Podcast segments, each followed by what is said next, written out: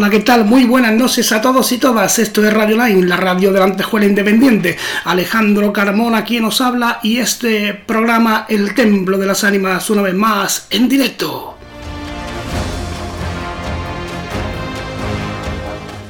Síguenos a través de Radio Line, que es nuestra página de Facebook, como el Templo de las Ánimas en YouTube, además de manera simultánea y a partir de mañana mismo en cualquiera de las plataformas de podcast que se te ocurra que exista, poniendo el Templo de las Ánimas, ahí estaremos para que no te pierdas nada a cualquier hora y desde cualquier lugar del mundo. Puedes suscribirte y activar la campanita para estar al día, si quieres.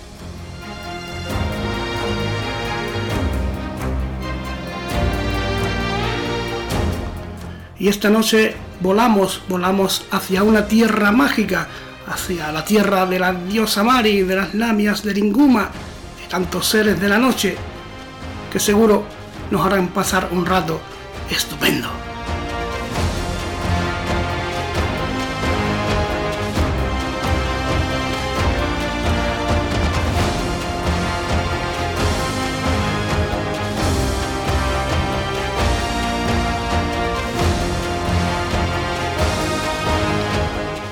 Y en esta noche y en esta hora y en este lugar es un, es un gran honor para mí recibir, recibir a un hombre, traeros aquí a un hombre, un escritor, antropólogo, profesor, que es una maravilla algunas de las publicaciones, algunos de los libros que tiene, con el que vamos a aprender, sobre todo, qué es lo que buscamos aquí, aprender y disfrutar de estas noches mágicas de radio. Desde Donosti, desde Guipúzcoa, tenemos ya por aquí a Iñaki Sain de Murrieta. Iñaki, muy buenas noches, Gabón. Hola, muy buenas noches a todos, Gabón de Noé.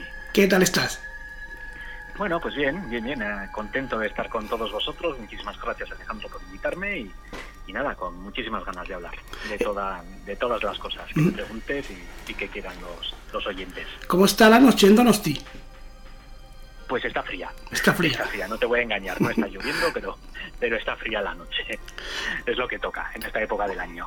Eh, oye, Iñaki, eh, ¿de dónde viene el euskera? ¿El euskera? ¿De dónde viene? Sí. Ya, nadie tiene ni idea. No, es un, es un idioma alguien que se conoce en lingüística, no, no se conoce una raíz propia, no, no es una lengua indoeuropea, eh, no procede de, de una raíz eh, que sea fácilmente distinguible, además que ha sufrido muchísimas modificaciones a través de, de, de los siglos de permanencia que ha tenido aquí en el territorio. O sea, no, no se sabe de dónde viene, sabemos más o menos a dónde va, pero, pero nadie tenía ni idea, todos son suposiciones. Ah, existe la teoría armenia, otra que, que dice que puede tener origen bereber, pero, pero lo único que se sabe con certeza es que aquí hace dos mil años se hablaba algo parecido al euskera actual, un proto vasco, pero, pero tal y como se hablaba el íbero, poco más. ¿Hay alguna lengua parecida en el resto del mundo?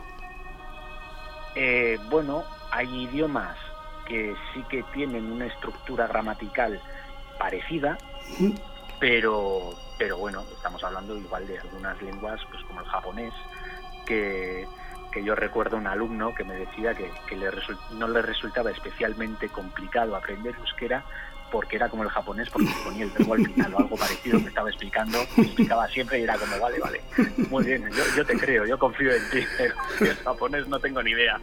Entonces, eh, hombre, hay idiomas parecidos porque todos los idiomas tienen semejanzas, pero pero pero no, eso es una rara avis.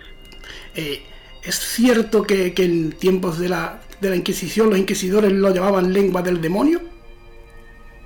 Bueno, sí, sí, ¿por qué no? Eh, pero eso depende mucho de, de qué inquisidores. Ujú. de Lancre, por supuesto, pero el inquisidor francés por antonomasia y uno de los mayores enemigos de, de la población vasco-francesa, porque aunque siendo él también de origen vasco-francés, familia, él odiaba todo lo vasco y aprovechaba la ocasión para, para condenar y humillar a, muchísimas mujeres, a cientos o miles de mujeres, llevarlas muchas a la hoguera y, bueno, es algo que, lamentablemente la, Inquisición realizó sobre todo en el norte de Europa, en Francia, Alemania, Países Bajos. eh, eso tuvo muchísimo más impacto en España, el impacto fue menor De hecho, aquí se solían también quemar, había procesos que terminaban con quemas en efigie, es decir, no se quemaba la persona porque podía haber, haber huido podía estar fuera, entonces se quemaba una estatuilla, estatuilla y, y con eso ya se daba el tema por zanjado.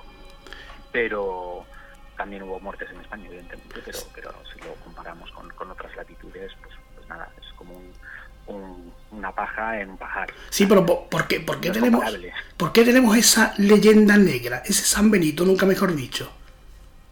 Hombre, pues porque al final pues eh, la historia la escriben los vencedores y aquí mm, vencedor, desde el punto de vista historiográfico, eh, los países anglosajones han ganado la dialéctica, la historia. Parece que, España, pues al final, pues claudicó ante esa reconstrucción histórica y, bueno, y a eso a eso no tenemos de aquellos lodos estos barros, que se suele decir hasta darle la vuelta a aquello, pues hace falta que se lea mucho más, investigue mucho más y poner todo, pues, pues bueno, un poquito en, su lugar. Claro, porque... Evidentemente yo no estoy diciendo que la Inquisición española fuera una que fueran hermanitas de la caridad. No, no, no, Bambi no era, claro. Pero, pero vamos, o sea, que comparas la Inquisición de Países Bajos y comparas la Inquisición española y dices, la madre de Dios, o con los protestantes, eh, la cosa cambia. Eh, ¿En, Euskadi todo lo que tiene nombre existe? Eh, sí, sí, es, un mantra que se repite mucho, que en el momento en que tú formulas una palabra y lo ligas a un objeto, eh, existe, ¿sabes? Es una ligación, ese tiene que ver con una filosofía por la cual eh, las palabras son el límite de nuestro conocimiento y de nuestra comprensión del mundo. Por lo tanto, si hay algo que nosotros significamos mediante la palabra, mediante la lingüística, eh, pertenece al mundo de la realidad sensible y perceptible. Entonces, pues bueno, ahí está el realismo mágico tan, tan propio de, esta tierra que, bueno, que se, aleja hacia los Pirineos, hacia Asturias, hacia Burgos, que es bastante más extenso de lo que hoy en día es el País Vasco. Eh, ¿Esto se, se utilizaba para, de alguna manera, buscarle explicación a todo aquello que ocurría? Bueno, a todo no, pero, pero toda religión, toda construcción religiosa, cultural, al final lo que intenta es explicar la realidad. Por lo tanto, pues bueno, si la realidad no puede ser explicada, pues de ahí surge el mito y la leyenda. Entonces, pues bueno, eh, todos los pueblos tienen sus mitos y sus leyendas, algunas son comunes. Y, y bueno, ¿qué te voy a contar? Eh, todo se repite. En, todos, todos los pueblos tienen mitos comunes y, y, al final, pues, todo, todo parte de un mismo lugar, por así decirlo, de esa, de esa idea de trascendencia de, la humanidad y de, buscar respuestas a problemas que son inabarcables para nuestra comprensión. Mm. Oye, aquí narraciones y leyendas vascas, ¿cómo te metes en este embolado? Ah, pues porque siempre me ha encantado sea, yo estudié antropología porque quería, quería estudiar esto, pero no hubo suerte. Eh, la facultad en la que estudié, pues estaba más tendente hacia el género, que es la, Universidad del País Vasco, que, que aprende muchísimo sobre ello. Y, lo que era justamente la, la, tradición y el folclore local, pues quedaba un poquito a desmano porque algunos profesores ya no estaban, entonces pues las asignaturas pues tendían hacia otro tipo de antropología y no pude profundizar en ello a través de máster en su momento y dije pues mira pues lo investigo yo por mi cuenta. Y, bueno y después de muchísimos años de estudio de investigación de lectura de, recolectar mitos recolectar leyendas y, bueno pues hacer lo que más me gusta que es leer investigar y luego escribir pues salió este librito se lo planteé a la editorial me dijo que adelante y y lo que iba a ser un librito pequeñito pues terminó siendo un, conjunto de, mitos y leyendas y narraciones pues noveladas que tienen una cierta conexión entre sí, no todas, como ya como ya comprobarán los lectores cuando, cuando quieran leerlo y, y bueno, yo creo que queda bastante bien. Eh, Iñaki, la portada ya es siniestra. Eh, tú dices que es un libro juvenil, que yo que lo he leído, juvenil tiene poco, ¿no? Bueno, eh, la editorial lo metió en, la categoría juvenil porque al final eh, los cuentos de los hermanos Grimm hoy en día también son juveniles, son para público juvenil. Se entiende así, aunque no lo son, eran cuentos para adultos. Pero hoy en día las categorías pues están un poco raras y, y luego ahí entra también pues el mercado editorial y la forma de comercializarlo y si es juvenil pues se puede vender a colegios, pero si entra en narrativa pues ya es como que cuesta un poco más. Entonces siempre se busca también con los sellos un poco la salida comercial, quiero creer. Entonces, eh, bueno, juveniles, además yo hablaba con el director y me decía, aquí esto, si tú has visto series de Netflix, ¿no? Y yo, sí, sí, sí. Y películas, sí. Es más o menos bestia que lo que aparece en Netflix. Y yo, pues, eh, pues eh, sí, es, menos.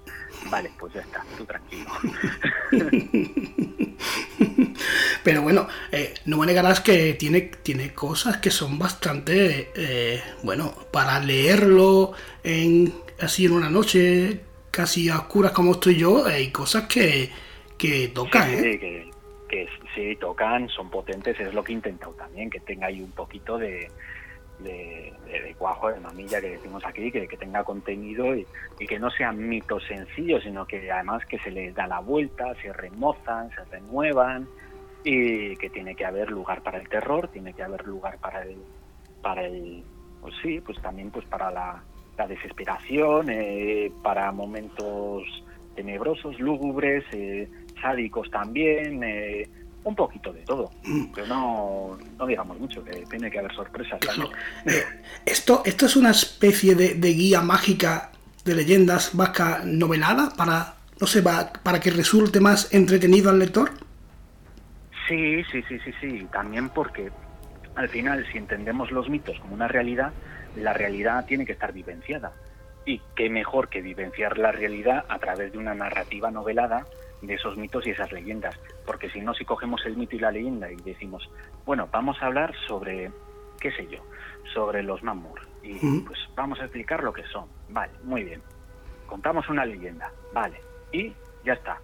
Ah, pues, que, que simple, que no, no tiene recorrido en la vida de las personas. En cambio, sí, sí. Sí que tiene ese recorrido, sí que se puede asimilar mejor, se puede vivir, se puede interpretar y lo más importante es que puede tener recorrido después, porque igual mucha gente, después de leer el libro y de asimilar esos mitos y leyendas que son propios de, nuestra cultura aquí en el norte de España, dicen, oye, pues voy a tener más en consideración a las abejas, voy a saludarlas, voy a avisarles que cuando muere alguien me voy a acercar a la colmena y voy a decirles, ha muerto el señor de la casa, producir por favor más miel, eh, porque se pedía que producieran más miel y más cera, más cera para las velas, para luego rezar en el altar y utilizar la ardisayola. Entonces, las abejas en sí, además, en euskera, son los únicos animales que, al igual que las personas, mueren con la palabra il. Los demás son acaba tú, son de, acabar, de, poner fin a, la vida, pero, pero tienen esa categoría especial. Entonces, pues, gracias a la novelización y a la narrativa, eso se puede vivenciar de otra manera es más bonito.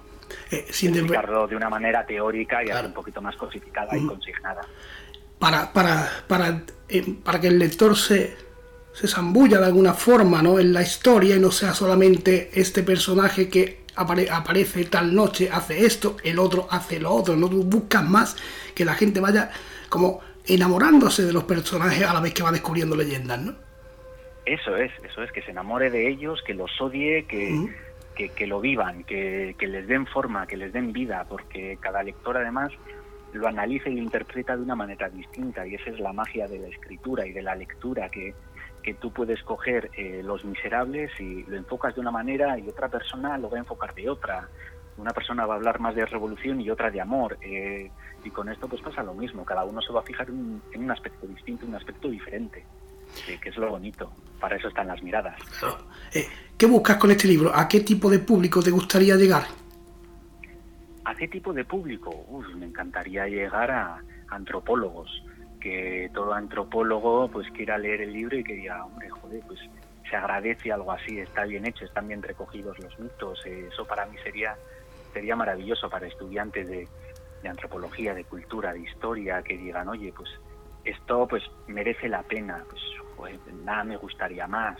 Eh, también personas adultas, eh, chavales adolescentes más o menos jóvenes que, digan, oye, pues mira, pues quiero pasar un buen rato y quiero leer algo que tenga que ver con el realismo mágico.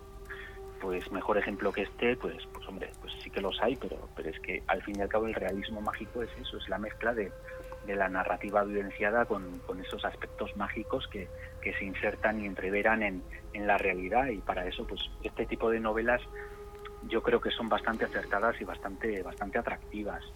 Así que en general para todos los públicos, excepto para niños pequeños, que creo que no es muy adecuado por algunos pasajes de los que hemos hablado. para el resto de las personas, todos los que los que sepan leer y quieran, pues los que invitados están.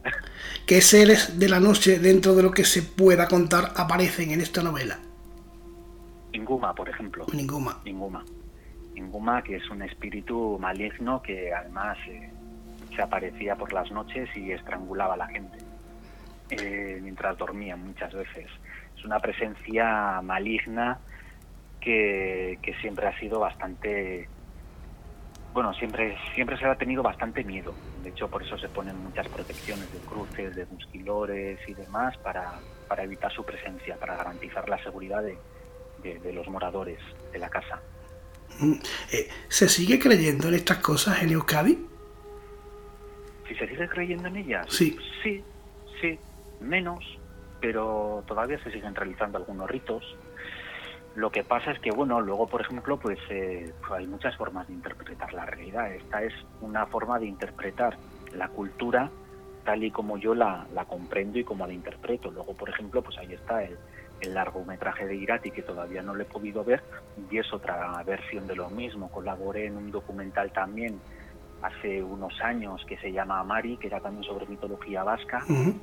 y de Josu del Moral. Y, y bueno, eh, pues es otra interpretación distinta que, que, no tiene mucho que ver con lo que planteo yo, pero bueno, pues optaron por ir en, por esa línea que también es acertada porque al final no, no es más que una nueva mirada, una nueva visión. Entonces, pues todo ello aún, pues todo ayuda al final a, que esté sobre la mesa la, esta cultura y, esta, y esta forma de interpretar y de, y de vivenciar la realidad. Pero bueno, pues al final, pues vete tú a saber, sigue vivo, pues, pues no sé, no sé. No sé para cuántos está vivo o está muerto, eso es como todo en la vida, hasta qué punto la, real, la religión está viva, hasta qué punto está muerta, es complicado. Eh, ¿Cómo describes tú los aquelarres en este libro? Ah, en este libro, ah, Sí. que existen, que existen, y las brujas también.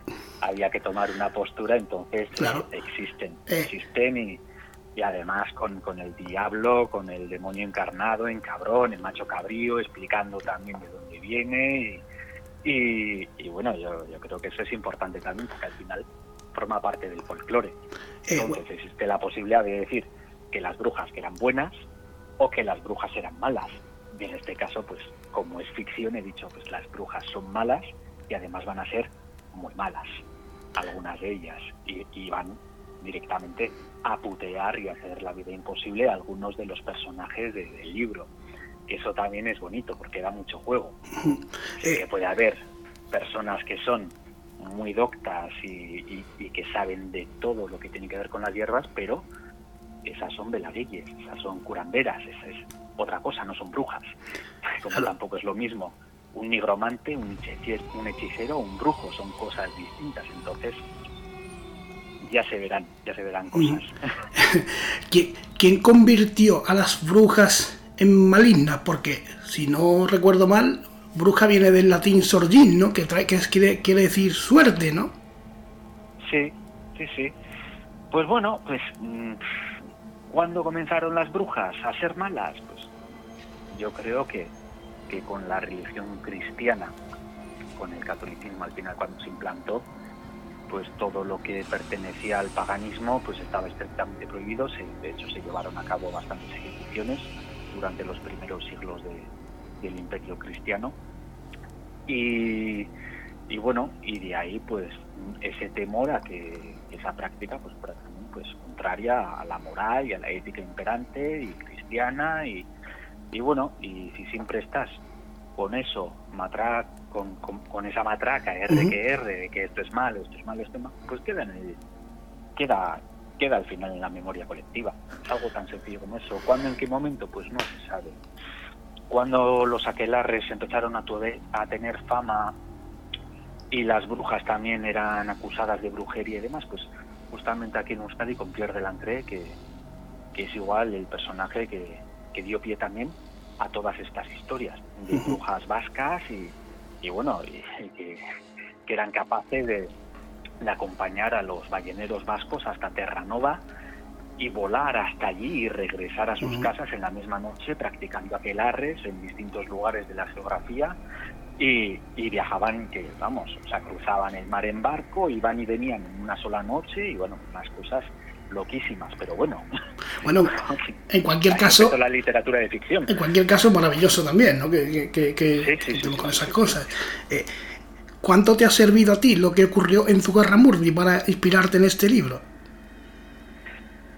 Hombre, pues eh, la verdad que no mucho, porque son procesos pues que son muy conocidos, pero como son conocidos tantísimos otros, entonces pues pues es uno más proceso pero, de allí. Pero se llegó, se, llegó a llamar al País Vasco como el país de las brujas, ¿no?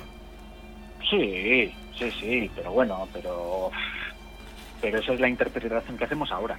Entonces, pues, bueno, eh, claro, es que a partir de entonces, pues ya se decía, pues, pues eso, pero, pero no siempre se ha vivido así tampoco, porque al final aquí mmm, Además es que se tiene bastante reconocimiento hoy en día también, ¿eh? y se tiene mucha estima a todas las curanderas. O sea, yo conozco gente que te hace una serie de, pues, de cuentos con hierbas naturales, uh -huh. unas y una cosa y la otra, y, eso ha estado siempre, siempre, o sea, durante siglos. Otra cosa son las brujas, pero luego además la brujería con, con la Inquisición, si la persona que estaba acusada de brujería decía, bueno, sí, me retracto, ya, ya pasaba, estaba perdonada.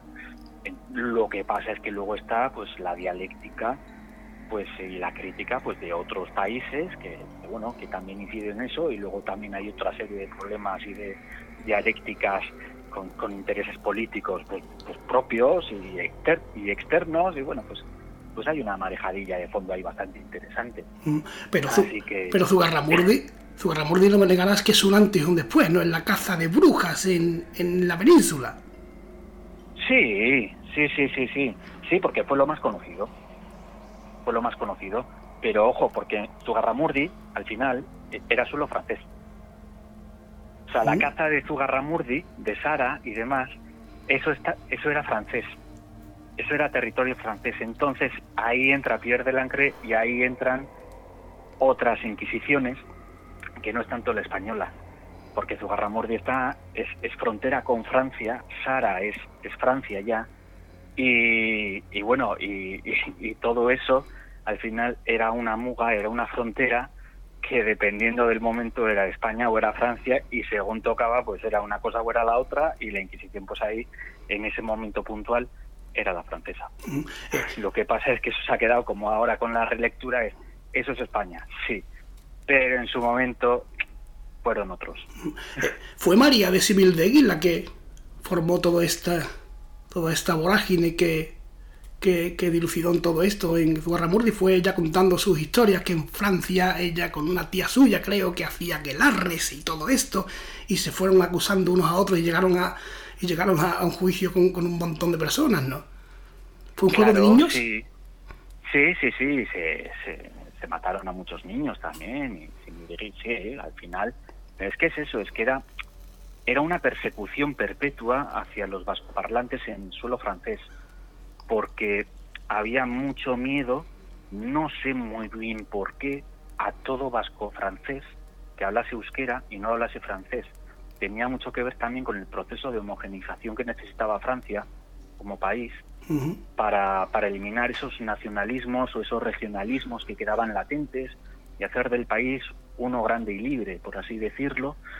Y, y al final, pues eh, es, que, es que fue terrible, porque es que unos a otros, claro, les prometían muchas veces la libertad, se acusaban y daban nombres de otras personas que sí llevaban a cabo, a cabo actos de brujería.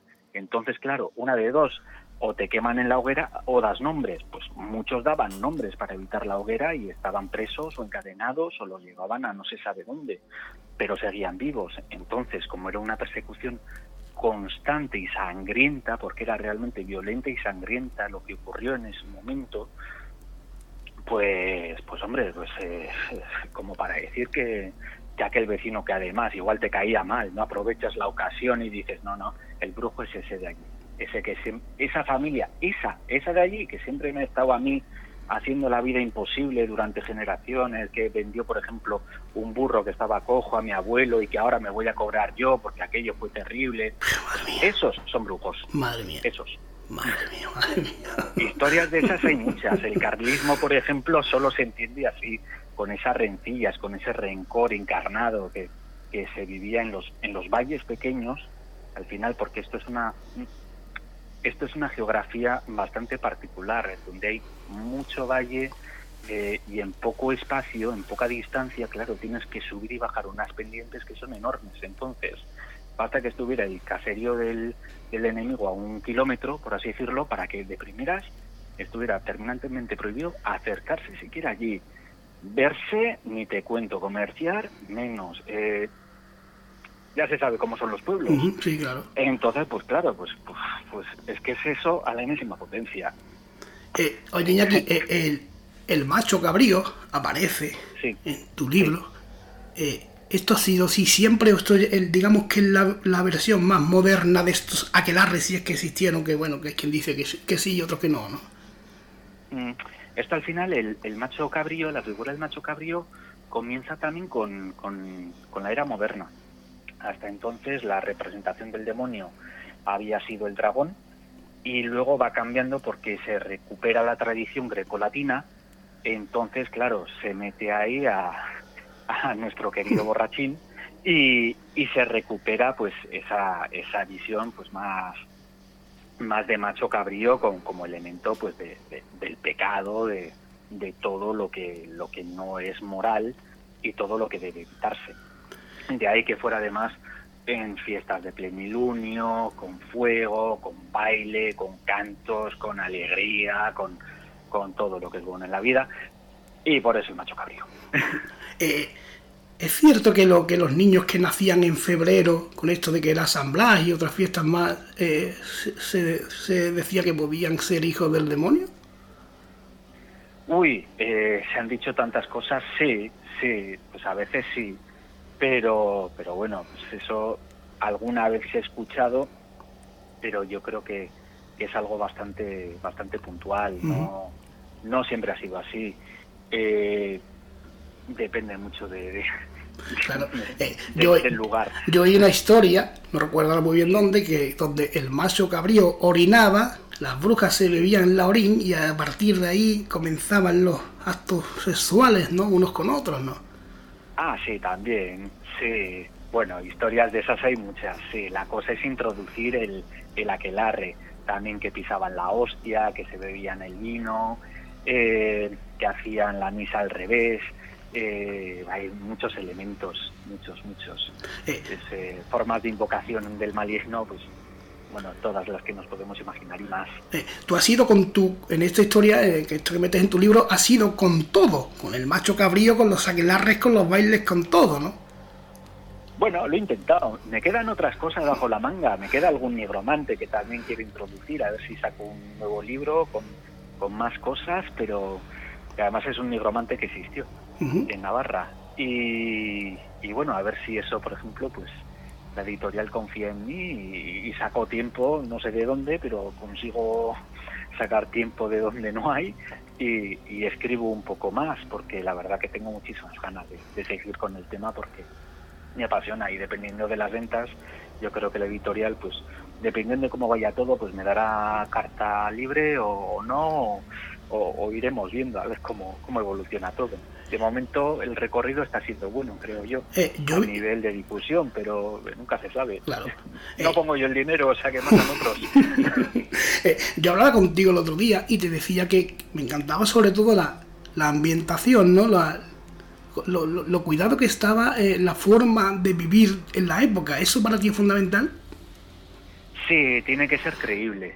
tiene que ser creíble. Me he tomado alguna licencia, pero joder, es que al final te lo tienes que creer. Y para eso hacen falta detalles que igual son pequeños, que igual son niños, pero pero oye, pues que, también son importantes. es como cuando dices, oye, pues eh, voy a introducir una pequeña tradición, alguna cosa, pues que, oye, pues que haya los niños jóvenes o los adultos eh, solían llevar una lagartija con dos colas para que tuvieran suerte. Anda, pues qué cosa más rara. Pues, pues sí, pues era un elemento de, buena suerte, una lagartija con dos colas, que es una deformidad, y se las llevaban a las apuestas, o que por ejemplo que si el cuco canta, cuando tú oigas el cuco por primera vez cantar, si no llevas dinero encima, pues vas a estar así todo el año, y en cambio si llevas buen dinero, pues es que no te va a faltar. Bueno, hombre, pues mira, la siguiente vez ya estaré más pendiente. Entonces son anécdotas de tradición y de folclore que se introducen ahí, que igual es una línea, pero que, que tiene contenido. Entonces, pues si con eso y con detalles de, antropología, de historia, pues de cómo eran las casas y, y, y cómo, pues por ejemplo, pues con el proceso de, de la conquista de Navarra por, por Castilla, que al final era una liberación de, de los franceses que se habían adueñado de Navarra y, se les echaba a ellos y venían los castellanos, que, al final Navarra pues, estaba siendo pues un desmadre, pero terrible además en esa época, porque había muchísimas familias y muchísimos linajes que estaban enfrentados. Entonces, pues bueno, pues aquello terminó como el rosario de la aurora, pero si se puede referenciar mínimamente, pues oye, pues, pues eso que gana la historia y, y como eso todo lo demás. Entonces voy metiendo ahí pildoritas, poquitas, ahí una de vez en cuando y, y yo creo que lo enriquece. ¿Tú disfrutas escarbando en la historia? Sí, yo disfruto un montón. Yo disfruto como un enano, si no, no escribiría, porque al final para lo que se gana no merece la pena.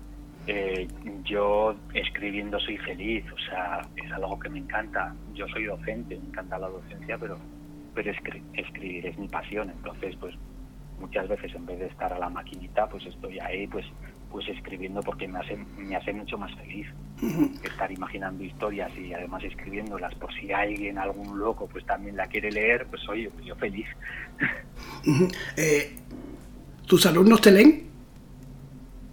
Algunos, no todos. Yo además intento evitar que mandar libros de lectura que sean míos. ¿Alguno quiere leer alguno mío? Pues yo, pues encantado, pero, pero, pero bueno, eso de, de obligar a leer algo que has escrito, pues, pues no, a veces se propone y dices, oye, ¿queréis leer un relato que me han publicado en Estados Unidos y qué tal? Y, sacamos fallos y, ah, bueno, venga, va, y luego continuamos con la historia de una manera o de otra y, bueno, y es para nota, bueno, pues vale, pues", y dices tú, bueno, pues, pues igual así se, se saca algo y dices, oye, pues igual alguno aquí de repente despierta, pero pero bueno, es complicado, es mm. complicado. Eh, en, en antes eh, los mujeres, los hombres cortejaban a las mujeres cuando iban a por agua a la fuente. Sí, eso es un clásico, sí, pero no solo en Euskadi, en muchas ciudades. Sí, sí, hay que tener en cuenta que, que las labores de, de muchas jóvenes eran desde ir a por agua a la fuente, lavar justamente en los lavaderos públicos que había, y ahí estaban todas, y de hecho, pues dependiendo del lugar, eh, había fuentes de agua de mejor o peor calidad. Entonces, había muchas mujeres que incluso iban cargadas con cestos enormes sobre la cabeza a una fuente a 100 metros de altura y a veces pues iban acompañadas y eran otros los que la llevaban. Entonces era una forma de encontrar momentos para yo te ayudo, yo hablo contigo en este trayecto. Eh, luego también se vendía muchísimo pescado, pero que se llevaban en cestas y claro, y, al final pues la galantería pues ahí estaba y era pues una forma de, cortejo. Y, el, y el cordeidile y el... Claro. Sí, o sea, había que encontrar momentos porque de lo contrario no, no se podía. Claro, es que uno de los... fiestas patronales en la iglesia y fuera de eso, pues eh, cuando se puede. Te lo digo porque tú cuentas que uno de, uno de los personajes de, este libro se ganaba la vida así, ¿no? Bueno, se ganaba unas perrillas así, ¿no? Eh, diciéndole a las... Eso es, sí, siendo un, pequeño turbán, sí, sí. Eso eh, eh, es maravilloso contar eso, es un, es un detalle que, que precioso, porque, oye, eh, esto hay que contarlo, no, hay que pasarlo por, por, alto porque es algo em, que es maravilloso, o, a mí me ha llamado la atención, no sé por lo que sea, no sé por qué, ¿no? Eh, Hombre, se agradece. Iñaki, tú hablas en otro, otro de los personajes que aparecen aquí, es la Lamia, ¿no? Ah, sí, sí, sí, sí. Sí, que es un personaje mitológico que es bastante curioso. A veces es, eh, tiene pies de pato, de ganso, a veces pies de cabra, eh, y bueno, y siempre está pues eh, condenada al desamor de algún modo, eh, porque siempre sufren por amor, por ese amor imposible, porque quieren estar con un humano y, no pueden porque está prohibido. Entonces ahí también tiene una lectura mm, social bastante importante de discriminación, de racismo, de xenofobia, que se aplicaba también a otros pueblos como los agotes, que era el pueblo prohibido, eh, y bueno, y tiene múltiples lecturas. Y eran también pues sirvientes de, de Mari de algún modo, entonces, pues bueno, está bastante curioso. Luego también se les llama chaslamias en algunos casos para aplicar a las sirenas, pero no son sirenas, entonces ahí está todo un poco, un poco enrevesado todo, porque al final hay, hay muchos mitos y muchas leyendas y los personajes se confunden y aparece uno por aquí y otro por allá y, se deforman los nombres porque eh, dialectos en euskera hay muchos, no es solo un, euskera, sino que tiene muchas variaciones, muchos dialectos y, de un valle a otro cambia mucho. Hoy en día, por ejemplo, pues si yo, yo como Donostierra me voy a Azcoitia, que, que sigue siendo la misma provincia, me cuesta entender algunas cosas.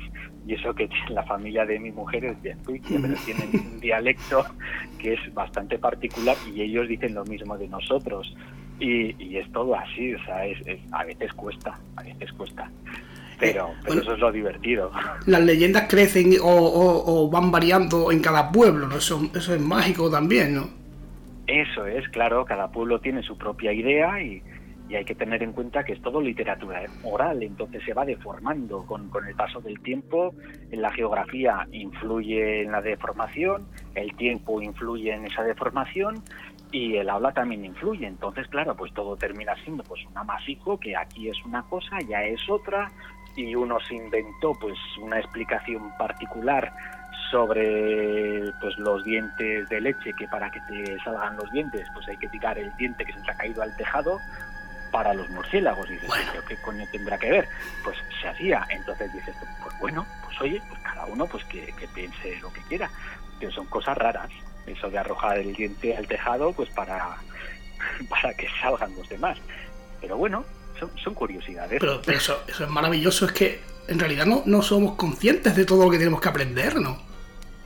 Claro, es, que hemos perdido muchísima memoria colectiva, entonces estamos todo el día viendo la televisión y sabemos un montón de Estados Unidos, pero, pero de, nuestro folclore patrio, pues sabemos más bien poco. O sea, y a mí me encanta eso, irme a no se sabe dónde y que me digan, oye, pues aquí resulta que en este pozo había un tesoro. Y dices, no, no fastidies. Sí, sí, sí, sí, porque esto era un pozo árabe, que tal, que no sé qué, pero aquí tiraron un tesoro y, luego resulta pues que encuentran una excavación arqueológica a 100 metros, pues no se sabe cuántas cosas de un poblado anterior a los romanos, y dices tú, joder, tú, coño, pues a ver si escuchamos un poco más en la tradición. En la, en la mitología vasca la reina es la diosa Mari. Bueno, sí, es una de las interpretaciones que se hace. Luego al final Mari, María, eh, se parece demasiado y al igual que la Virgen María, Mari tiene muchísimas advocaciones y se ha intentado siempre pues llegar a Mari con ese con ese feminismo que, está muy enraizado aquí. Y se da esa lectura como diosa jefe de todos los demás seres de la noche. Yo he tirado un poquito por ahí. Hay otros dioses que son previos a Mari porque Mari no aparece referenciada hasta muchos siglos después. Una vez ya con el cristianismo ya bien encauzado y bien, bien, bien arraigado, aunque sea pues en, los núcleos más importantes, pero hay otros dioses que bueno, que, aparecen en estelas romanas y se sabe que son dioses y, vamos, y se ha perdido el rastro de ellos, pero, pero por siempre. Eh, Entonces, pues, bueno. Tú has trabajado. La es curiosa. Tú has trabajado en un documental hablando de este ser, ¿no? Sí, sí, sí, sí. Yo ayudé ayudé como documentalista en un momento dado, pues justamente el documental Amari que te comentaba antes y, y bueno, la primera idea era hacer una serie de televisión, lo llevamos a una productora, resultó que no y, y bueno, surgió la idea del documental, documental fantástico y, y bueno, empezamos a trabajar, yo hice mi labor de, les facilité toda la labor de documentación que necesitaban y que me pidieron y luego de ahí ya pues eh, todo lo que es el aparato narrativo y de guion quedó en manos de otras personas, yo ahí no, no hice nada, no, no me pidieron nada, no me pidieron más ayuda, ni más consejo, ni más nada, yo ayudé pues a elaborar algunas preguntas para, para las dos personas que se entrevistaron y, y bueno, y, y así se hizo pues bueno, pues hasta ahí puedo leer. ¿Habría que, ¿Había que pedir permiso para entrar en la cueva de la diosa Mari? ¿Te tenía que dar el permiso ella? Eh, bueno, sí, porque es que de hecho si entrabas eh, igual no volvías a salir. Entonces eso de pedir permiso eh, es que rara vez se podía permitir uno entrar con permiso en una cueva, porque eran lugares de peligro, porque siempre lo han sido. O sea, hoy en día hablas con cualquier espeleólogo y te dice, oye, cuidado con las cuevas, vete, vete bien armado y, y, bueno, y con casco, con botas, con toda la prevención posible, con GPS, porque nunca se sabe cuando de repente puede aparecer un flujo de agua que se te lleve. Y eso pues se sabe de siempre. Entonces, pues eh, lo que hacen justamente este tipo de, de mitos también es, por un lado, cuidado con las cuevas, no entres dentro, hay tesoros, pero más vale no investigar y luego también pues que las cuevas muchas veces eran una puerta al inframundo y se entiende así. Eh, bueno, de, la diosa Maris se habla, ¿no? De que incluso cuando, cuando tenía bien se casaba con hombres, ¿no? Y tenía incluso hijos y... Sí, sí, sí, sí. Atarrabi y Miquelach, dos de ellos, uno era bueno y el otro era malo. Eh, luego también eh, tenía una pareja que era su hogar, que era esa serpiente gigantesca que cuando hacían el amor granizaba, que es bastante curioso. Y, luego, pues eh, sí, se, se, entiende como una diosa, pero una diosa bastante particular, que también cruzaba los cielos en un carro dorado eh, conducido por ciervos, en otros casos era como una estrella fugaz, eh, moraba a veces en una cueva y luego se iba a otro monte, dependiendo de, de la época del año, entonces era como una, como una diosa errática, pero, pero es que es un personaje bastante complejo, bastante complejo, bastante desconocido porque tiene muchas relecturas mm, de manera continuada.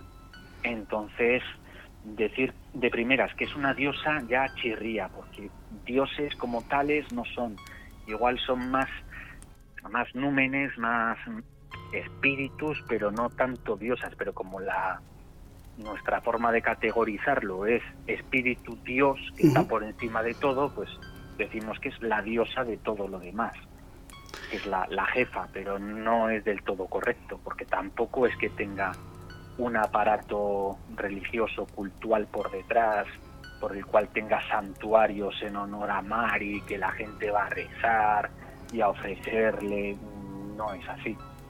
De hecho, se alimentaba de, de la negación, si tú, por ejemplo, eras pastor y decías que tenías 50 ovejas de 50 cabezas de, ganado, 50 ovejas, y en realidad tenías 65 porque se mentía mucho, pues esas 15 de diferencia para ella.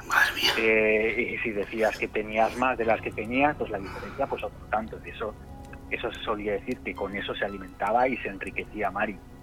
Y que sus, y que sus cuevas, pues que justamente sus galerías estaban repletas de tesoros de todas las mentiras que decimos las personas de cuánto de más tenemos o cuánto de menos tenemos. Impresionante. En cualquier caso, es maravillosa la historia. ¿Cuánto, cuánto han cambiado, cuánto cambiaron las leyendas en Euskadi con la llegada del cristianismo? Es que no se pueden entender, fíjate lo que te digo, no se pueden entender las leyendas de Euskadi sin el cristianismo porque de primeras el cristianismo ya se implantó en Euskadi, ya en la Edad Media ya estaba bastante bien implantado, y antes de eso es que apenas hay testimonio, de nada, porque fueron los años oscuros de la Edad Media, esos primeros siglos de la caída del Imperio Romano, y ya el surgimiento de ya de, de, unos estados mm, más grandes con, con posibilidad de, dejar un legado histórico en, palabras, de manera gráfica y demás, es que ya nos vamos al, al siglo VIII, o sea, es que eh, entre los siglos 4 y, y, 7 como poco, es que de ahí, o sea, es que no, no sabemos prácticamente nada desde el punto de vista historiográfico.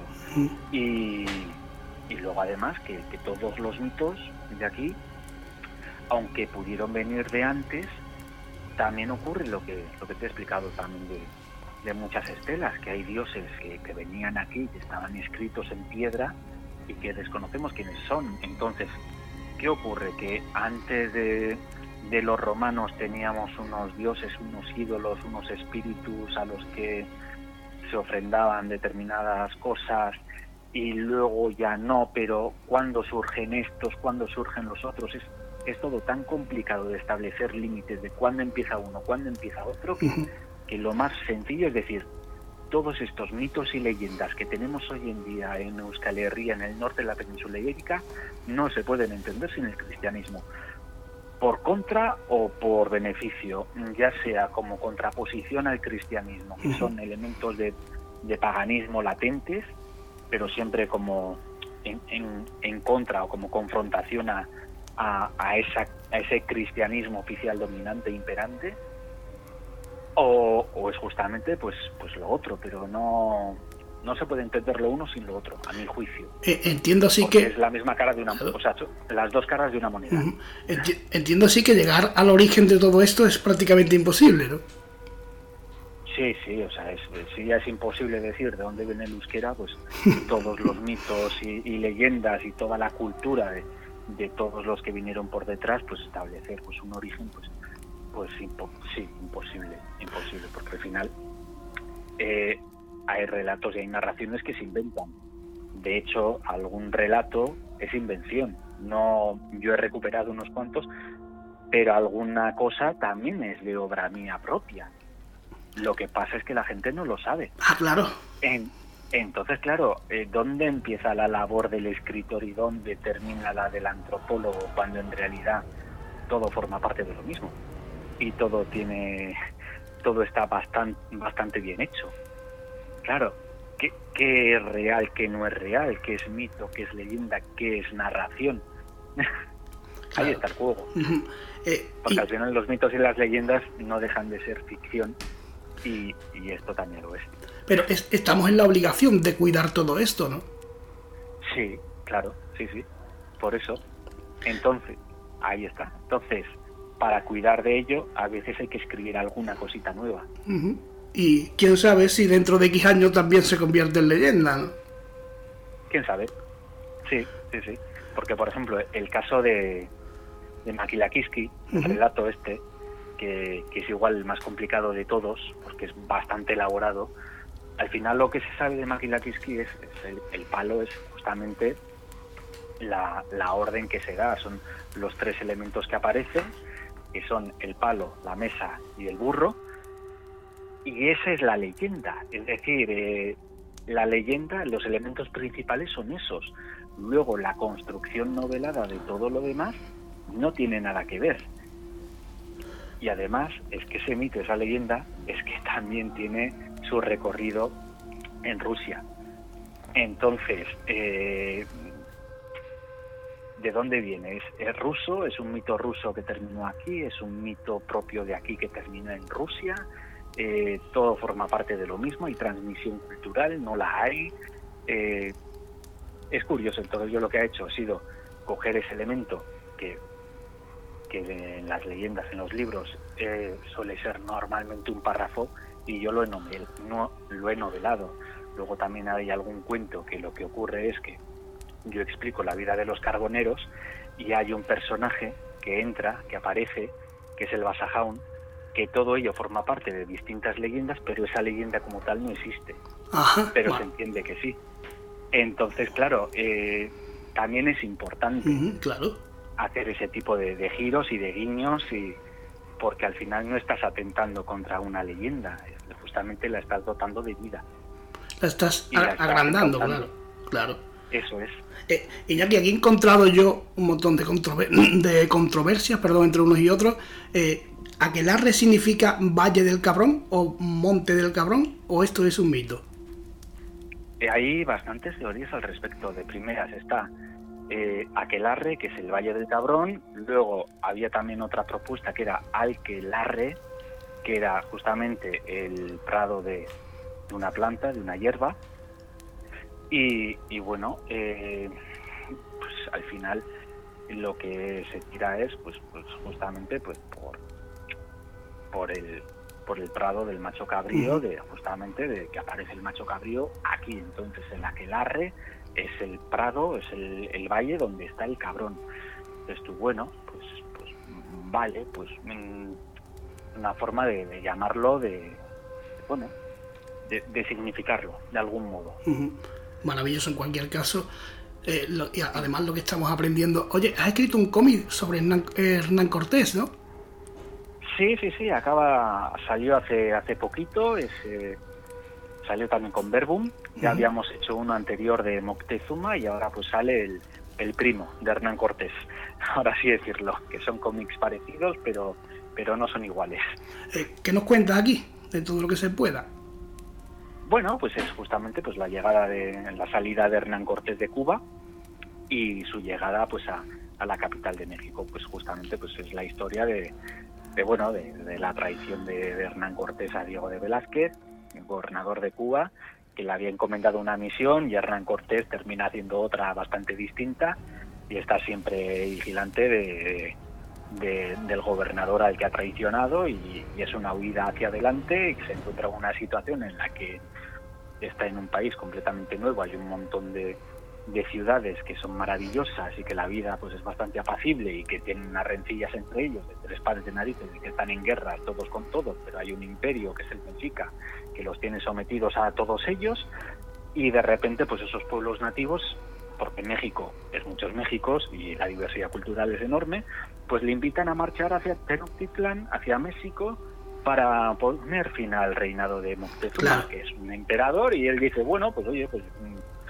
pues voy a dejar a ver aquí qué pasa y, tiramos para adelante, tiramos para adelante, tiramos para adelante y gracias a eso y, a diplomacia y a los lingüistas, por ejemplo, sin olvidar Jerónimo de Aguilar y Malinche, Jerónimo de Aguilar, que era un tripulante de una expedición anterior que había terminado olvidado allí en, el Yucatán y que había vivido con, los nativos y, y había sobrevivido y luego Malinche, que era una esclava, que es la que termina siendo esposa de otro soldado español y termina en relaciones también con Hernán Cortés y es la que los ayuda a todos ellos a entender un poco y hacer de traducción entre un idioma y otro. También, Malinche también es objeto de leyendas en México, creo, ¿no? Tiene también su propia historia, su propia leyenda. Eh, pero ¿por qué, ¿por qué aquí tenemos la costumbre de tergiversar la historia cuando es verdad que, que, que a Hernán Cortés fueron los, los, según tengo yo entendido, fueron los mexicas quienes le pusieron la alfombra roja, ¿no? Sí, sí, sí, es que fueron ellos los que al fin, bueno, claro, es que es todo, eh, eh, eran tantas traiciones que, que, hay una página del cómic que, que, es bastante significativa, porque ahí explica bastante bien que están a las puertas de, México y está hablando de Hernán Cortés con sus soldados y, bueno, y están refiriendo pues justamente la información de, los espías, de los aliados, de unos, de, los otros. Los tlaxcaltecas están diciendo que es una trampa porque son enemigos de Moctezuma. Los espías dicen pues que es una trampa de Moctezuma que les invite a la otra ciudad porque la otra ciudad es enemigo de no se sabe quién. Entonces es, es todo un tejemaneje tan grande que la única forma posible de seguir vivo será tirar para adelante. Porque claro, eh, es, que no había manera de saberlo, pero es que eran miles de miles de guerreros los que estaban al final empujando a Hernán Cortés hacia México. Y el otro está diciendo yo no voy a hacer la guerra, son miles los aliados que están en mi contra, vamos a invitar a este español a que venga aquí porque al final pues viene de no se sabe dónde, hay interés por saber quién es y si es mi aliado los otros no van a hacer nada porque está bajo mi protección. Entonces, entre la protección de uno, la protección y los intereses de otros El otro que decía, yo aquí estoy bastante bien, mientras tanto, y además mis intereses se van cumpliendo, porque yo estoy aquí en labor de, de conquista propia y en mi nombre, y bueno, pues para adelante. Y siempre, y, siempre la, la, la, leyenda negra para, para nosotros, ¿no? Hombre, sí, siempre. Es que vende más. Las leyendas negras venden más. Yo también he tirado de las brujas y los aquelarres. Es que vende más. y se trata de vender, claro. bueno, en este caso es por otros motivos. por, por divulgar y por hacer un poquito mm. de cultura. Pero bueno, pues al final dices, bueno, y ya, es que da lo mismo todo ya. A estas alturas de la vida. no sé si, no sé si ahora que, que, hablabas tú de, de Malinche, puede ser no sé si lo sabrás, ¿puede ser uno de los orígenes del mito de la Llorona? Eh, no, no, la Llorona, que yo sepa, era una diosa previa, no, no recuerdo ahora mismo el nombre cuál era, pero era un mito por el cual además los mexicas, los aztecas estaban aterrados y no salían por la noche porque era, si no me equivoco, una diosa caníbal que imitaba el llanto de un niño pequeño para llevarse a las personas que, se acercaban a ella. Y la sumergía en el lago o era algo parecido. Entonces, eh, yo creo que no, que no, que no es lo mismo. No sé, eh, eh, viene de ahí, pero, pero vamos, es. En cualquier caso me. Ahí en un. Me pillas inseguro. No, no, en, cualquier caso, a, mí hay un clic que me ha saltado y, y puede ser un punto de, para, para, ponerme, para ponerme a investigar esto porque no sé, no sé qué, qué, qué, ha saltado aquí dentro, pero algo, algo me suena a mí esa historia y habrá que, y habrá que indagar en ella. Eh, Iñaki, ¿cuántas publicaciones tienes en tu haber? pues no sé. Eh, es que no, no, no sé, es que me cuesta contarlas a veces. Eh, son, porque además es que como alguna está traducida y alguna otra no, entonces eh, son seis, de las, seis volúmenes de las aventuras de Canive, que es una colección juvenil. Dos de ellos están en euskera, ahora vamos a por el séptimo. Eh, dos cómics, Moctezuma y Hernán Cortés, narraciones y leyendas vascas, una antología, alguna novela como Los hijos de Ick, algún proyecto que me pidieron para una fundación que era Miren en Matías, tres antologías solidarias que he dirigido y en las que, en las que he participado también, que a, entidades y fundaciones de, interés social, eh, otras antologías en las que he participado, que creo que son, no sé si cinco o seis, eh, y me dejo cosas, pero pero es que no, no sé, no, no llevo la cuenta, la verdad, yo sigo escribiendo y, feliz. Ah, y alguno que ha salido también para, para una editorial universitaria hace poco, de, de nativos norteamericanos, que, es que estoy muy contento también, y, no sé, no sé, no sé cuántas voy, no tengo ni idea. Yo, yo sigo haciendo cosas, yo soy feliz así. Eh, ¿Habrá segunda parte de narraciones y leyendas vascas? Ojalá, ojalá, ojalá se venda, la editorial quiera y me den el ok y, y yo saque tiempo y, pueda seguir. Ideas tengo muchas. Mm. Eh, pero, pero claro, es que es una aventura de, de dos, tres años. Claro. Entonces, claro, pues entre que consigo material, lo remozo, eh, le doy forma a todo, eh, veo hacia dónde quiero tirar, eh, consigo la historia y demás, es complicado.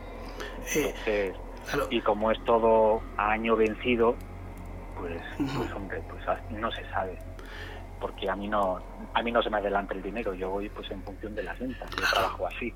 Entonces claro pues eh, Ahora, por ejemplo, imagino que en la liquidación de este año sabré cuánto se ha vendido durante el 2000, lo poco que fue de 2021-2022 de narraciones y leyendas vascas, que no sé cuántos libros se habrán vendido, no sé si serán eh, 22, eh, 220 o 2200, o sea, no tengo ni idea. Entonces, pues, pues bueno, pues ya se verá. Eh, bueno, No se puede hacer proyección así a futuro, o sea que verá. Las críticas son maravillosas en líneas generales, ¿no?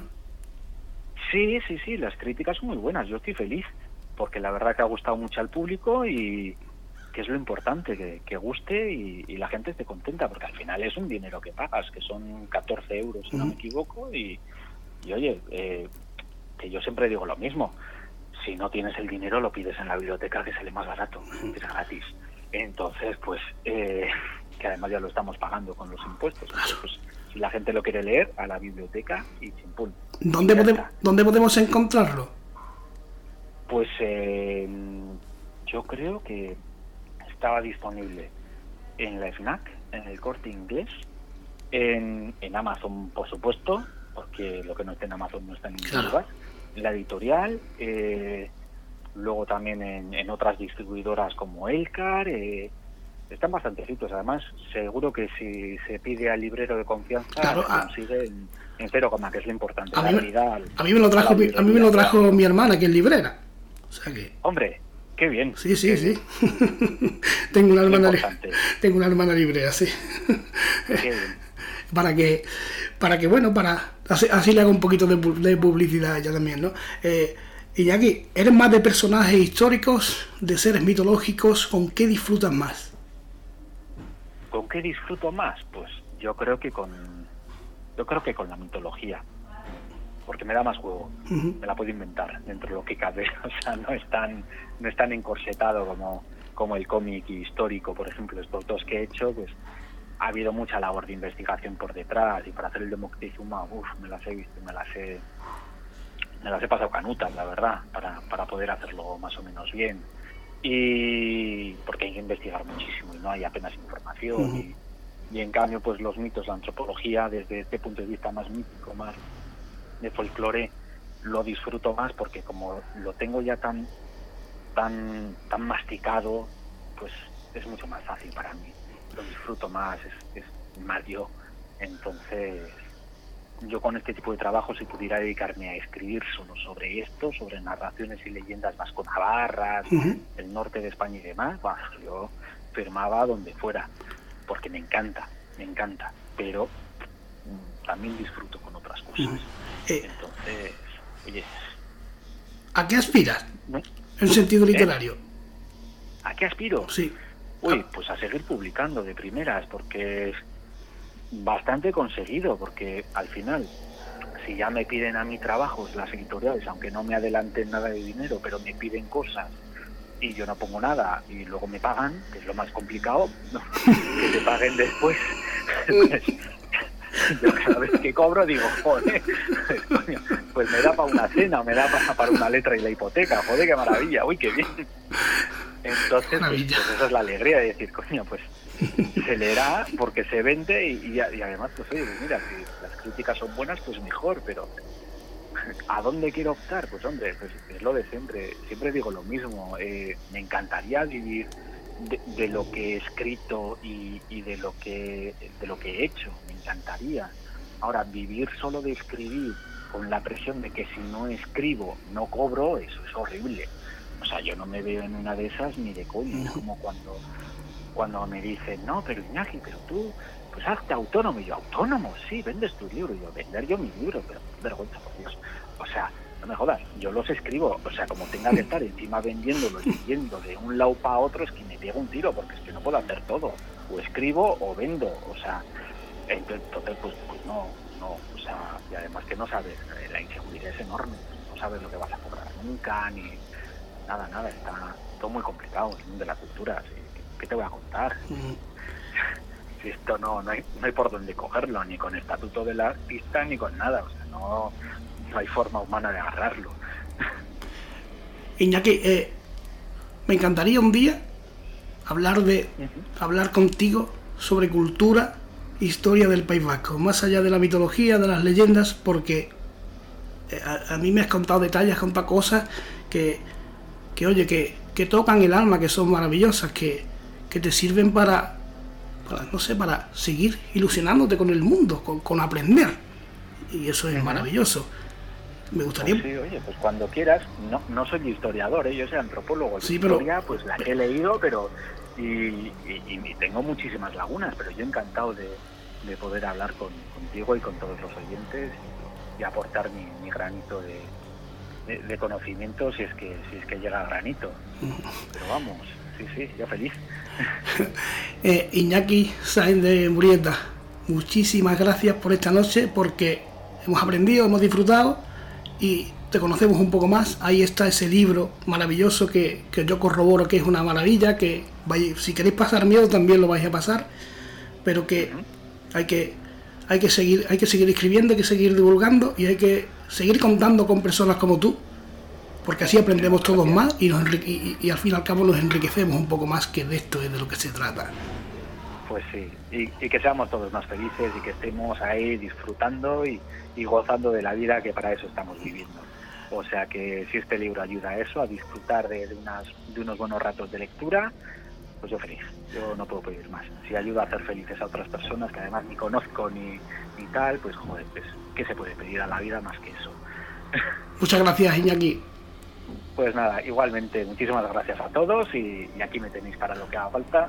Si alguien me quiere buscar en redes, es tan fácil como en Instagram poner Inmurieta o mi nombre y, seguramente aparezco. Y si no, pues en, en San Google, saintemurieta.com y ahí, y ahí está todo. Anotado queda. Iñaki, buenas noches, Agur. Igualmente, Gabón, muy buenas noches a todos. Un abrazo. hasta la próxima. Felices lecturas. Buenas noches.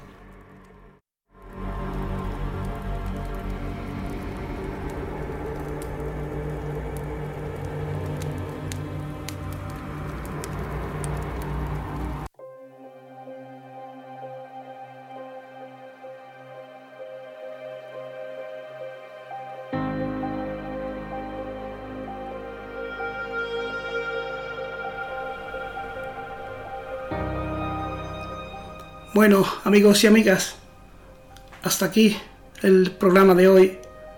Hay que ver la maravilla, cuánto, cuánto nos queda por aprender. Lo importante, al menos para mí, es no, es no dejar de, de maravillarse con estas cosas, con estas historias, con estos detalles que nos ha dado Iñaki. Porque cuando adquirimos aprendizaje, cuando conocemos gente de otros lugares, nos salimos un poco de nuestro bucle, de nuestra burbuja.